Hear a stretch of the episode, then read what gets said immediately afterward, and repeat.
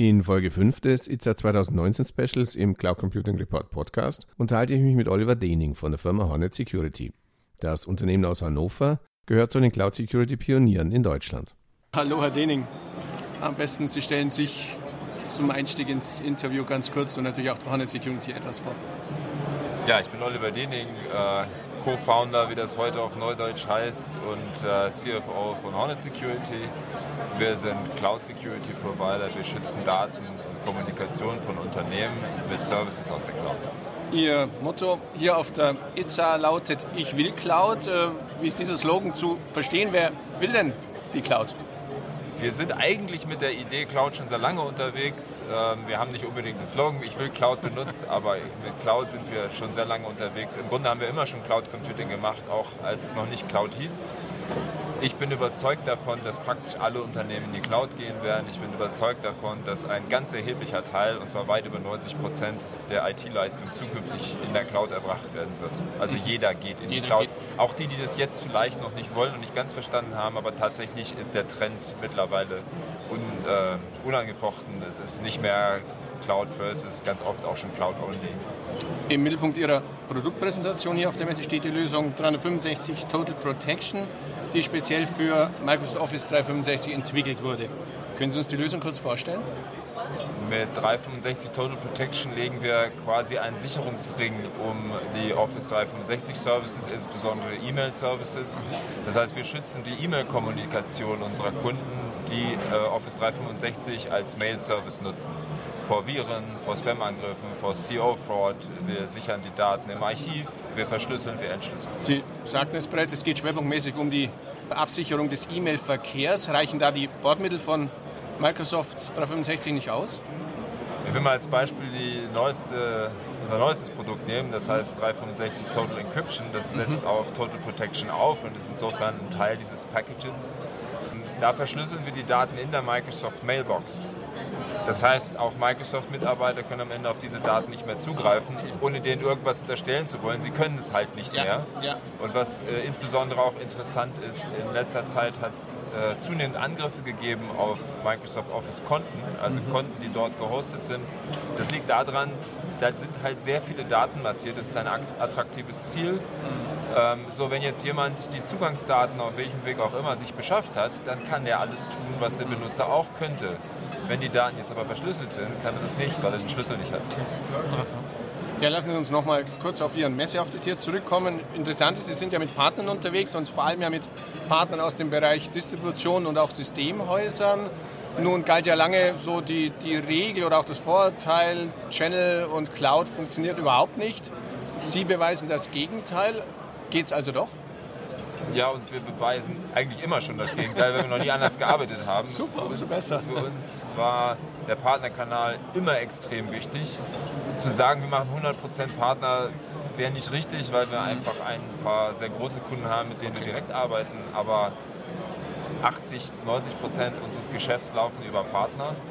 Ähm, wir sind auch schwerpunktmäßig im Bereich kleiner und mittelgroßer Unternehmen unterwegs mhm. und ich bin überzeugt davon, dass das ohne den Channel gar nicht geht. Mhm. Weil ähm, der Channel, der, also die, die, Unternehmen im Channel, Systemhäuser früher, zukünftig sind das mehr Managed Service Provider. Mhm, ja das sind diejenigen, die die verschiedenen Produkte zusammenpacken. Früher haben wir halt Hardware und Software zusammengeschraubt, Service draufgesetzt und dann dem Kunden eine IT-Leistung geboten.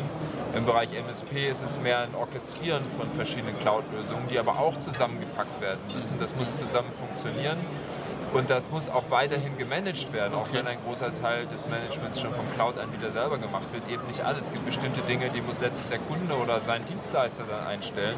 Und die Kunden wollen sich eigentlich nicht mit IT beschäftigen, die wollen sie nutzen. Und deswegen sind wir überzeugt davon, wir brauchen den Channel. Der Channel liefert seine Leistung. Am Ende liefern wir beim Kunden ähm, eine Gesamtleistung ab, ein Gesamtpaket ab, an dem unsere Partner auch ihren Anteil haben. Noch ein Thema, das ja immer noch ein bisschen für Gesprächsstoff sorgt. Sie sprachen es zu Beginn schon kurz an, ist ja die angebliche Zurückhaltung speziell deutscher Unternehmen beim Thema Cloud. Sie sind international unterwegs. Zum einen merken Sie derzeit noch Zurückhaltung und wie sieht Deutschland da im Vergleich zu anderen Ländern aus? Es gibt ja diese klassische Marktadaptionskurve ne, mit äh, Early Adapters und so weiter. Ja. Wir sind mittlerweile auf dem Weg zum Mainstream. Cloud ist Mainstream okay. geworden. Die Zurückhaltung als generelle Zurückhaltung ist weg, das mhm. ist vorbei. Ähm, Cloud ist akzeptiert. Ich sage jetzt nicht nur Cloud First, in manchen Bereichen ist es mittlerweile Cloud Only. Mhm. Ähm, also das Thema ist durch.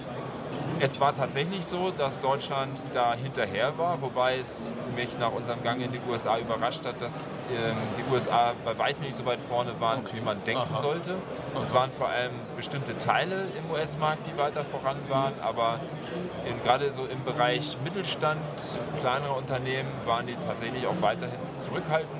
Aber das ist aufgegeben. Es gibt bestimmte Produkte, die kriegen sie heute nur noch aus der Cloud. Deswegen ist das Thema ist komplett durch. Ja, und dann lassen wir uns abschließend vielleicht noch einen kleinen Blick in die Kristallkugel werfen. Äh, Security und Cloud, ja auch Ihr Hauptthema, wird uns weiter beschäftigen. Wie sieht da Ihre Prognose aus? Also, dass in der Cloud auch Security-Risiken lauern, ist ja unbestritten.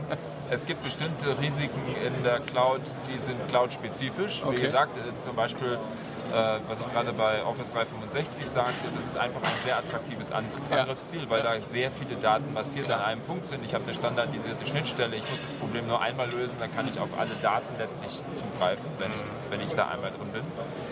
Ähm, auf der anderen Seite ist es aber so, dass die Cloud-Anbieter IT und Security viel, viel besser verstehen als früher ein Anwendungsunternehmen, was seine IT selber betrieben hat dass man generell davon ausgehen kann, dass der Level an Sicherheit viel höher ist.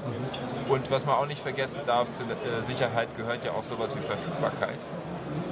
Also die Verfügbarkeit von Cloud-Services generell um ein erhebliches besser, als sie das bei traditionellen Inhouse-betriebenen Services kennen.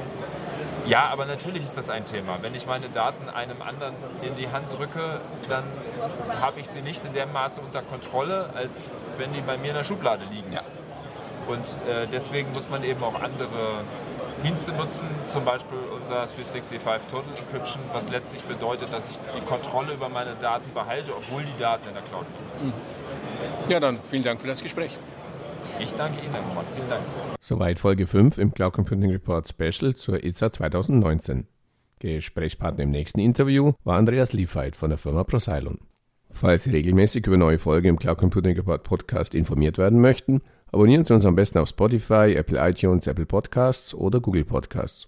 Falls Sie regelmäßig über neue News und Hintergrundberichte zum Thema Cloud Computing informiert werden möchten, abonnieren Sie am besten unseren Newsletter unter www.cloud-computing-report.de-newsletter. So viel für heute, vielen Dank fürs Zuhören und bis zum nächsten Mal.